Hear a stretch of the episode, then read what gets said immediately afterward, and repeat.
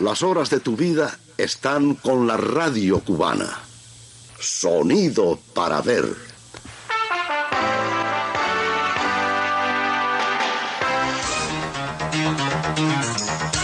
El miedo no evita el contagio. La serenidad, la disciplina, el sentido de responsabilidad, la colaboración y la solidaridad que son consustanciales al cubano sí pueden ayudar a evitar su propagación y evitar su transmisión. Todos por Cuba. Buenos días. A través de las frecuencias de la radio cubana y en cadena nacional le proponemos un tiempo de información acerca de las acciones que se realizan en el país para enfrentar y prevenir la propagación de la COVID-19. Todos por Cuba. En la reunión diaria que encabeza el presidente Miguel Díaz Canel Bermúdez, se actualizó sobre la implementación de las medidas de enfrentamiento a la COVID-19 en el país, que como ya es habitual contó también con la presencia del primer ministro Manuel Marrero Cruz y otros dirigentes del partido y el gobierno. Del tema ofrece precisiones Demetrio Villaurrutia Zulueta. Sí, gracias y saludos.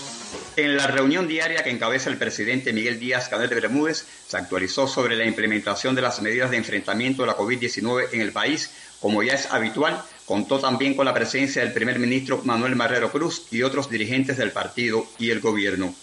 Trascendió que el test diagnóstico rápido en sangre abarcó con cierre primero de abril a 18.800 personas con un resultado de 14 casos positivos que deben ser confirmados posteriormente con las pruebas de PCR, según aseveró el titular de salud, doctor José Ángel Portal Miranda. En el día de ayer se realizaron 18.848 test rápidos en el, en el país y resultaron positivos solo 14. No, no, no están incluidos. Eso es. Ok. Por eso tenemos que confirmarlo a todos. Eso es lo que lo consideramos sospechoso. Eso, entran a sospechosos y ahora vamos a hacerlo el PCR. Para estar seguro que eso es el 0,07% de todos los test que hicimos. Montamos a partir de que la, esta nueva experiencia, vamos a hacerle a los que fueron negativos y que pueden resultar contactos cercanos a todos los pacientes que habíamos hecho, vamos a hacerle también a ver qué efectividad realmente ha tenido el test. En la reunión rindió cuenta el Ministerio de Trabajo y Seguridad Social a través de su titular Marta Elena Feitó, quien alertó que aún persiste una alta concentración de trabajadores en centros laborales. De una muestra estudiada de más de 1.075.000 trabajadores, el 68% permanece aún en sus puestos. En este sentido, el primer ministro Manuel Marrero Cruz llamó a identificar los sectores más afectados laboralmente en tanto también resulta necesario conocer a las personas interruptas no reubicadas y las necesidades a nivel nacional, particularmente en sectores que mantienen vitalidad en la producción de alimentos. Entonces, el trabajo a distancia, que ha insistido tanto el, presidente, y ahí está uno, de, los, ejemplos que se ponían, pues hay actividades concretas que se le da la tarea concreta de qué es lo que usted tiene que hacer y que es después chequeado, o sea, algo que se puede chequear es algo que se puede, y me parece que en eso todavía hay, morosidad. En la reunión diaria sobre la marcha del plan de medidas para el enfrentamiento a la COVID-19, también rindió cuenta la provincia de Santiago de Cuba, a través de la gobernadora Beatriz Johnson Urrutia. En la jornada de este jueves, el presidente Miguel Díaz Canel Bermúdez, junto a otros altos dirigentes del gobierno, intercambiaron también con un grupo de expertos integrado por diferentes ministerios y organismos que acompañan desde la ciencia la batalla contra la COVID-19 en el país. El grupo trabaja desde diversas herramientas para el análisis, modelaje y propuestas vinculadas a aportar desde la ciencia formas de enfrentamiento al nuevo coronavirus. El doctor Pedro Más Bermejo, investigador y académico, agradeció al gobierno cubano por la convocatoria a la comunidad científica en este momento crucial para el país. El país cuenta con una masa de jóvenes talentosos que lo hemos conocido desde ya, pero en estos días muy preparados, con, con respuestas muy rápidas, y son una expresión de la participación de la ciencia en función de la salud del pueblo. Y eh, en realidad, esta, yo creo que este paso de convocar a la comunidad científica que siempre ha estado dispuesto para cualquier tarea en este momento que ya estamos entrando en un combate más, más frontal con los casos, es un, una buena idea para ir acompañando a los tomadores de decisiones y para ir acompañando a los compañeros que están en el frente de batalla. El grupo de expertos intercambió sobre las estrategias en las diferentes etapas de tratamiento y coincidieron en la pertinencia de las medidas que desarrolla el país en este momento.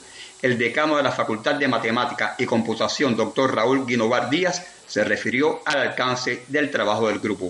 todas las medidas que se han tomado por la dirección del país el modelo dice que son correctas y que contribuyen a bajar el índice de infestación. Que no hemos, es decir, que falta todavía por hacer. No es porque ahora en este momento la pandemia, es decir, la epidemia en nuestro país está en pleno desarrollo, está empieza a crecer, empieza a crecer y, lo, y esta es una enfermedad que tiene una característica muy particular y es que se, se disemina muy fácil. Es decir, la probabilidad de que un infectado contagia a otra persona es alta. La ciencia cubana al servicio del pueblo. El aislamiento social continúa siendo la mejor herramienta de protección para evitar el contagio. Demetrio Villaurrutia, Sistema de la Radio Cubana. Todos por Cuba. Como en toda Cuba, en la Isla de la Juventud se realiza el test diagnóstico rápido para la detección de la COVID-19. Desde Territorio Pinero nos amplía la periodista de Radio Caribe, Rachel Junco. Sí, mis saludos a toda la audiencia. Más de 800 pineros se beneficiaron con las pruebas de kit rápido para detectar la COVID-19, resultando negativas en su totalidad, aunque la isla de la juventud redobla medidas preventivas, lo que aparejado a la disciplina y mayor percepción de riesgo evitará la entrada y propagación de la enfermedad. El doctor Israel Velázquez Batista, director del sectorial de salud en el municipio especial, se refiere a las acciones y calidad de las pruebas. Hay que decir que, bueno, fue un, éxito a partir también de la colaboración de compañeros de transporte de, Cuba Taxi que también contribuyeron con sus choferes para, para poder llegar a, los lugares más intrincados que teníamos acá en el, en el territorio.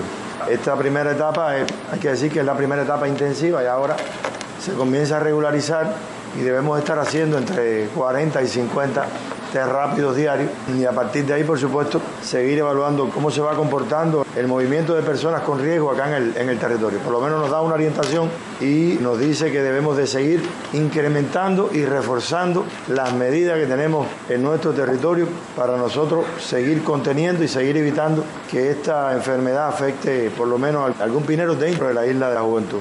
La isla de la juventud se mantiene sin casos confirmados del COVID-19. Pero los pobladores no se descuidan y cumplen las medidas orientadas por las autoridades del territorio, como es el aislamiento social. En esta ínsula se mantienen las medidas preventivas y la cooperación y la unidad para enfrentar esta pandemia y están creadas las condiciones para evitar su propagación si entrar al territorio pinero. Desde la isla de la Juventud para el sistema de la radio cubana, Rachel Junco Rodríguez. 7, 7 minutos les propongo acercarnos a la labor que realiza por estos días una microbióloga matancera que tiene la responsabilidad de trabajar en la detección del coronavirus. Desde Radio 26, la periodista Ginielis Moliner nos cuenta más de esta mujer. Cada tres días, una ambulancia recoge a Bárbara Jiménez en su edificio en el reparto Reynold García. Los vecinos al principio se alarmaban, pero saben que Babi, la microbióloga del Hospital Militar Mario Muñoz Monroy de la ciudad de Matanzas, vive ahí. Cuando llega al hospital realiza un estricto proceso de desinfección y coloca una a una las prendas imprescindibles para luchar contra un enemigo invisible, la COVID-19. Llegamos, tomamos las muestras por la mañana y volvemos y tomamos muestras por la tarde. Esas muestras por la tarde las guardamos en el congelador hasta al otro día por la mañana que volvemos a hacer lo mismo. Tenemos los kits, que es en lo que se toman las muestras, ya tenemos todas las condiciones creadas para tomar la muestra y no contaminarnos nosotros, ni contaminar a otros pacientes, ni, ni los compañeros de trabajo de nosotros. A algunas personas pudiera parecerle excesivo, pero ante el nuevo coronavirus cualquier precaución es poca y el personal de salud debe actuar con responsabilidad. Trabajamos 14 días tres días y descansamos tres días. Todos nos los cambiamos para entrar a una sala, gorro, tres nasobucos, la bata, la sobrebata, pijama, tres guantes, botas. Eso cada vez que vamos a entrar a una sala nos vestimos en el mismo orden que nos lo fuimos poniendo, nos los vamos quitando, nos echamos hipoclorito y empezamos a quitárnoslo, nos lavamos y nos vamos entonces para la sala siempre con, con guantes. Los guantes nosotros no los quitamos mientras que estamos trabajando la sala. Ella, junto con otras tres mujeres, trabaja en el laboratorio del Mario Muñoz y cada día está en contacto con los hospitalizados. Hay algunos que están bien, que están normales, están tienen su jocosidad como característica de nosotros los cubanos. Hay otros que están un poquito tensos. Nosotros tratamos de relajarnos. Yo veo, no sé si es el amor que yo siento por mi hospital, pero yo veo que para mí no es la casa, pero para mí ellos están casi como un cinco estrellas. Le pregunto si siente miedo. No siento miedo al trabajo. Es algo que sabemos que podemos contagiarnos nosotros, contagiar a nuestros compañeros de trabajo, incluso contagiar hasta la familia, y eso no quisiéramos que pasara. Pero bueno, ya hemos aprendido, ya en estos 15 días que llevamos, hemos aprendido a cuando sentimos eso, unas a las otras nos vamos dando ánimo y esa tensión pasa. Claro, reconoce el peligro de esta pandemia para Cuba, para su gente y familia, pero estar en la primera línea de combate le ayuda a mantener la calma. Mientras tanto, Bárbara Jiménez, la microbióloga del Hospital Militar Mario Muñoz Monroy, se despierta cada mañana y cumple con su deber. Juni Elis Molinerizasi, Sistema de la Radio Cubana. Tenemos un partido y un gobierno con voluntad política que tienen al pueblo y a las personas como centro de su atención y contamos también con un ejército del pueblo. Nos cansamos mucho, sí, sí nos cansamos. Pero bueno, fuerte y para adelante, porque nosotros tenemos que acabar con esto. Tiempos de miedos e incertidumbres, pero también de certezas y solidaridad. Escucha el cierre de Todos por Cuba, el reportaje de Zenaida Costales acerca de los difíciles días que vive la humanidad frente a la COVID-19. el Aguada es un joven de 27 años que tiene en Villa Clara la responsabilidad de ser delegado de la circunscripción 54 del Consejo Popular Saquenaf. Desde el centro de la isla, Minosca Cadalso nos trae parte de la historia y el quehacer de este cubano comprometido con su país. Gracias, muy buenos días. Tiene solo 27 años y se le ve andar día y noche por las calles de su circunscripción, la número 54 del Consejo Popular Saquenaf en Santa Clara, y no solo lo hace en tiempos de coronavirus. Mira, este delegado, a pesar de ser tan joven, es un muchacho digno de admirar, porque este muchacho es verdad que ha revolucionado el barrio, la circunscripción completa, y todo el mundo se une a él Así opina Idania Pérez Guevara, una de sus electoras. Está al tanto de todas las preocupaciones y de todas las situaciones que hay en cada hogar en esta circunscripción. Este muchacho, cuando todos los jóvenes están disfrutando, mm, inclusive no en este tiempo de coronavirus, sino también en cualquier tiempo que están otros disfrutando. Este muchacho está a cualquier hora, lo ves en la calle visitando a sus electores. Esto es digno de admirar de él. Así el Aguada Barceló escucha y se sonroja. Este muchacho es un genuino servidor público. Vive en el reparto Caracatey, en las afueras de la ciudad de Santa Clara, una comunidad tildada de compleja y que agrupa a gran cantidad de personas. Bueno, yo creo que el delegado es el factor esencial y el coordinador de todo un grupo de diseño de acciones inmediatas que hay que hacer en todas las comunidades. Por ejemplo, creamos sus grupos de trabajo para acompañar al médico y la enfermera de la familia, quienes son los responsables de la pesquisa integral de toda su comunidad. Y pusimos ahí de manera inmediata hombres y mujeres comprometidos, pero más que acompañar, visitar diariamente el 100% de aquellas personas vulnerables, dígase ancianos, familias que viven solas, familias con situaciones de enfermedades y decir además que de 16 arribados que tienen nuestra circunscripción, el 100% de ellos diariamente son visitados por la comunidad. Hay un grupo de medidas dictadas por el gobierno orientadas que se aterrizan allí en el barrio. ¿Cómo ustedes lo han organizado? Coordinamos cómo hacerle llegar a cada familia vulnerable los módulos y recursos que recibían dichas entidades.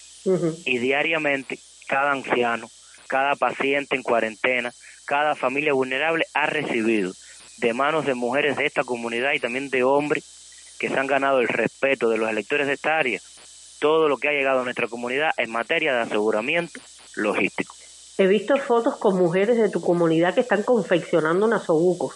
Yo creo que es importante señalar que existen en nuestra comunidad 22 mujeres que hoy confeccionan nasobucos y que se han repartido en un grupo de CDR vulnerables de nuestra área de residencia.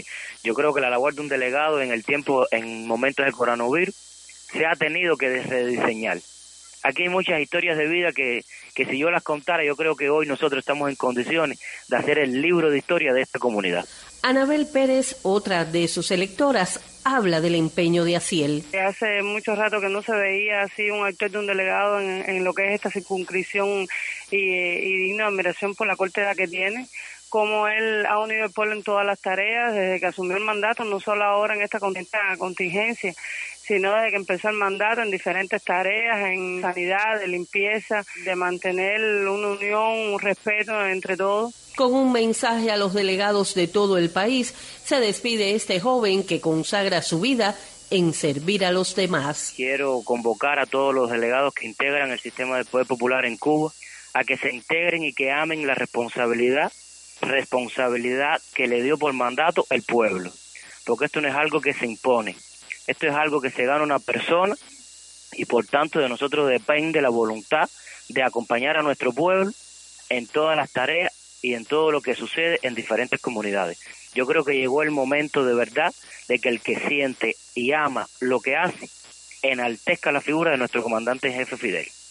A él hay que dedicarle cada hora cada espacio y cada acción que hagamos desde el corazón. Desde el centro de la isla, Minosca Cadalso para los servicios informativos de la radio cubana. Todos por Cuba. Decenas de miles de médicos cubanos han prestado servicio internacionalista en, en los lugares más apartados e inhóspitos.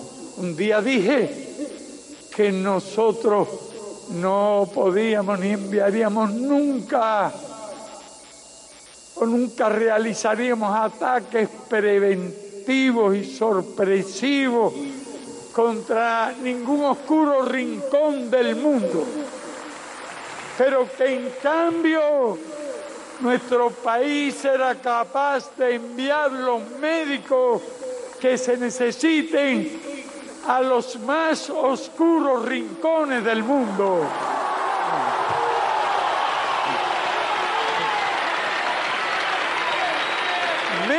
Sino bombas.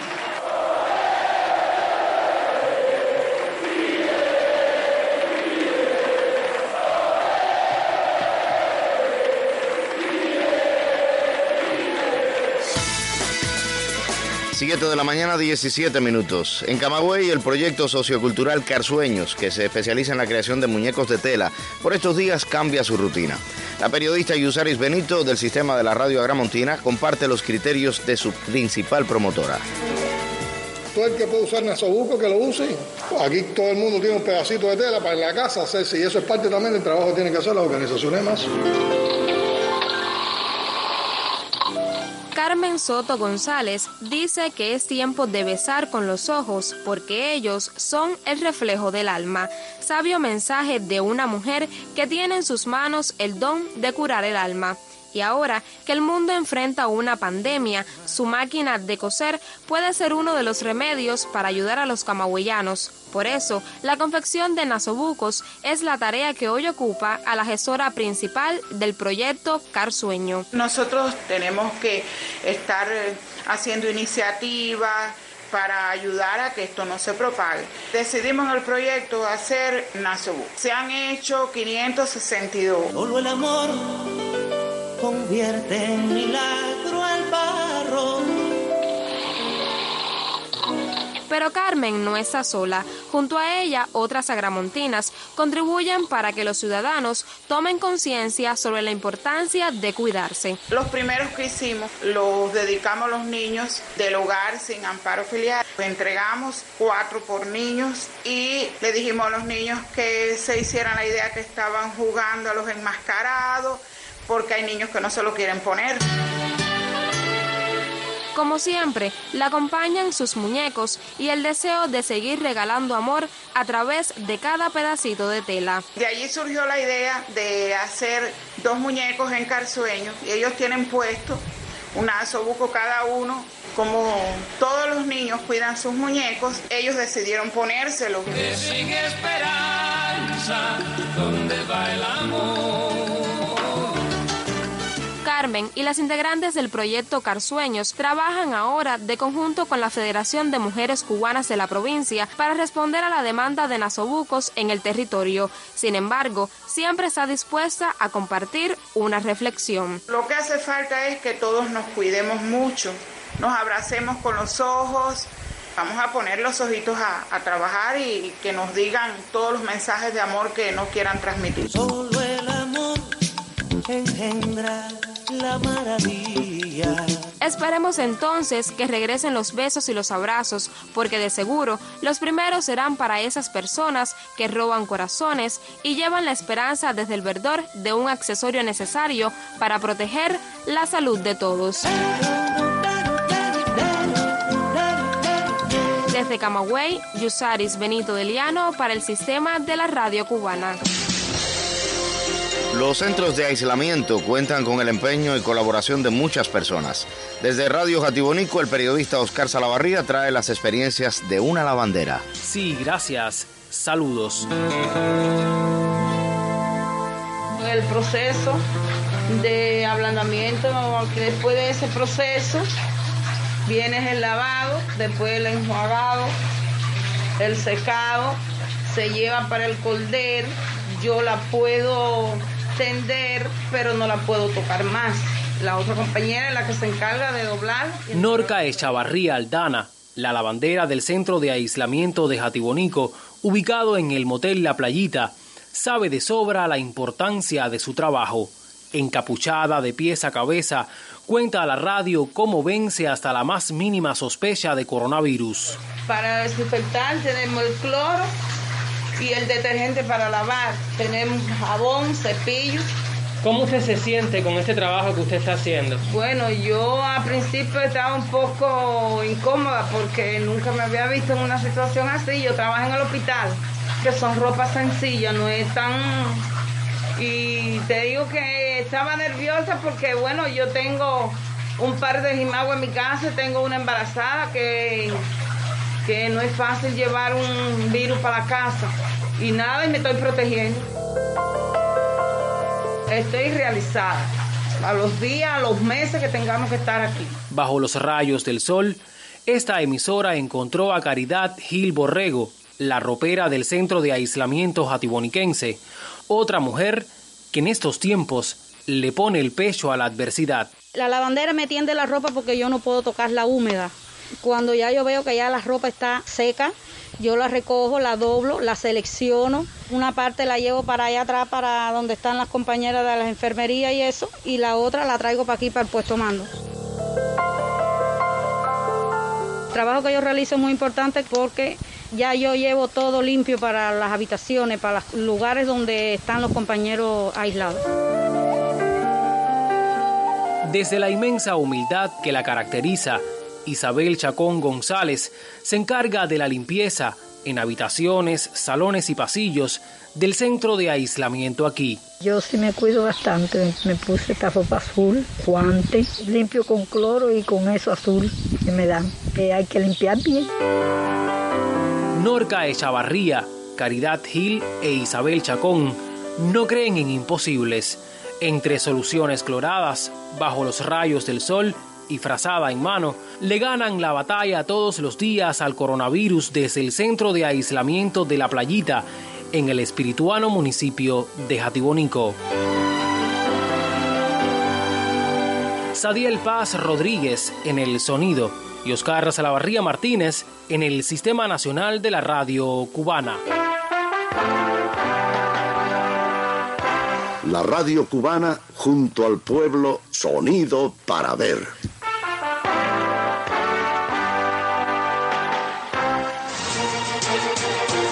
Como habíamos adelantado para el cierre de nuestra emisión, la periodista Zenaida Costales nos propone un reportaje donde reflexiona acerca de los tiempos de incertidumbres, pero también de esperanzas, solidaridad y unidad que se viven ante la amenaza mundial que es la COVID-19. Sin ellas no podríamos dar la batalla contra los mil demonios. No son invisibles. Rosaura en 10 de octubre, Adela en San Miguel del Padrón, Evangelina en Playa, Freddy en El Cotorro, Margarita, Rosa, Belkis, en cualquier lugar de esta isla, no paran de coser para ayudar a los demás. A los bodegueros, por si ven a alguien en la cola que está tosiendo, que se lo pongan un momentico, que se lo quiten, pero que se lo pongan en el momento. Lo que pasa es que yo les recomiendo a las personas que yo se los doy que cuando lo utilicen, que salgan a la calle, que entren, se lo quiten, lo laven, ese no se lo pueden volver a poner. Tienen que lavarlo bien, si lo pueden hervir de tela que se puede hervir y después plancharlo. Niurka, la enfermera del Policlínico Julián Grimao, recorre las calles del municipio Arroyo Naranjo en las profundidades de La Habana. Ella sabe que la pesquisa es decisiva. ¡Pedrina! Aquí estoy. Espérate un momentico. Acá para el consultorio, ¿cómo está la cosa? ¿Cómo amaneciste hoy? Bien, más o menos ahí. Ya tú sabes. ¿Cómo está tu hija? Bastante bien. Dio negativo el, el beso. Felicidades, mami, me alegra mucho por eso. La verdad que sí. Viste una preocupación. Hacemos audiencia sanitaria cara a cara. O sea, cada casa que llegamos, damos todas las orientaciones eh, para cuidarse eh, sobre este virus. ¿Y no te cansas? Nos cansamos mucho, sí. Sí, nos cansamos. Pero bueno, fuerte y para adelante, porque nosotros tenemos que acabar con esto. Camina y camina, y a su paso lanza el saludo y la llamada de atención para quienes persisten en estar en las esquinas. Oye, Joelito, ¿qué tú haces en la esquina ahí, papi? Tú no tienes que estar en la casa, mi amor. Vamos, dale para tu casa. Y el nasobuco. Noel, ponte bien el nasobuco, mi hijo. Amárratelo bien. Por debajo del nasobuco puede entrar la bacteria, puede entrar el virus. Cuídense, vamos. Todo el mundo para su casa. Todo el mundo tiene que estar dentro de la vivienda. Y otra vez la batalla contra los mil demonios. Desde un hospital de Madrid, estas sonoridades describen el momento en que un paciente de coronavirus puede empezar a respirar por sí mismo.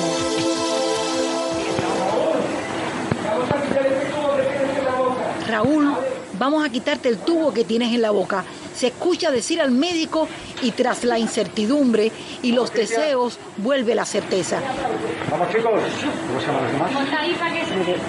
Respira, respira tranquilo, le dicen, y la sala se repleta de médicos y enfermeras que aplauden y sonríen. Son las pequeñas victorias que en medio de un drama global tienen por estos días nuevos héroes a los ojos del planeta.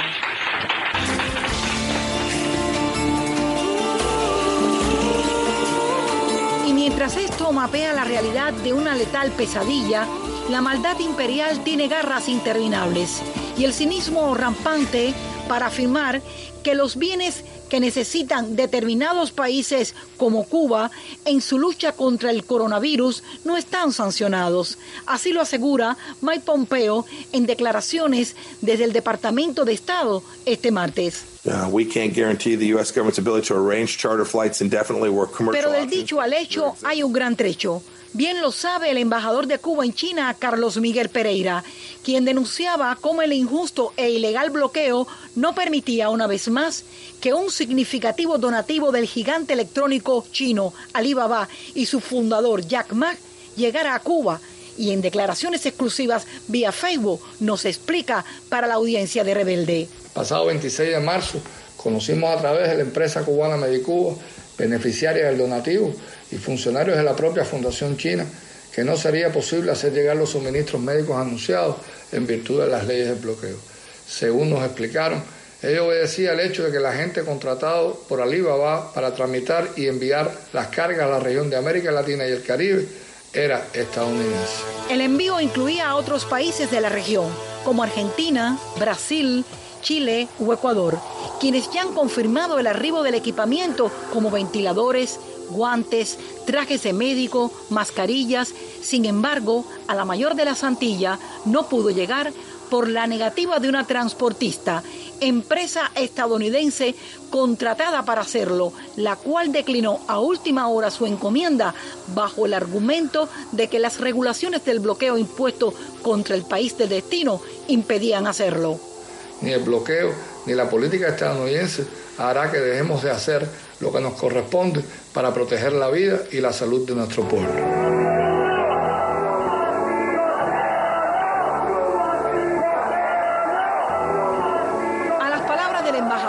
Me permito agregar que hoy la red social Weibo, llamada red de redes de China, similar a Facebook, sobre lo sucedido con el donativo a Cuba del grupo Alibaba y la Fundación Jack, registraba unas 754 mil lecturas, 2.995 veces compartida, 4.600 likes y 537 comentarios con frases como Fuerza Cuba, Cuba sí, bloqueo no, al tiempo que resaltaba la ayuda solidaria de las brigadas médicas cubanas en 14 países. Somos la misma humanidad. Todos por Cuba. Se despide Todos por Cuba, un espacio que le permite actualizarse acerca de las medidas que se adoptan en el país ante la pandemia de la COVID-19 por la frecuencia de la radio cubana y en cadena nacional. Para esta emisión trabajamos en el sonido Guillermo Piñeiro, en la redacción Gabriel Silva, la dirección general de Manuel Ramírez Heras. Soy Magdiel Pérez Labrada y le invito a compartir nuestras historias en las redes sociales. Buenos días. Fuerza Cuba, que viviremos y venceremos.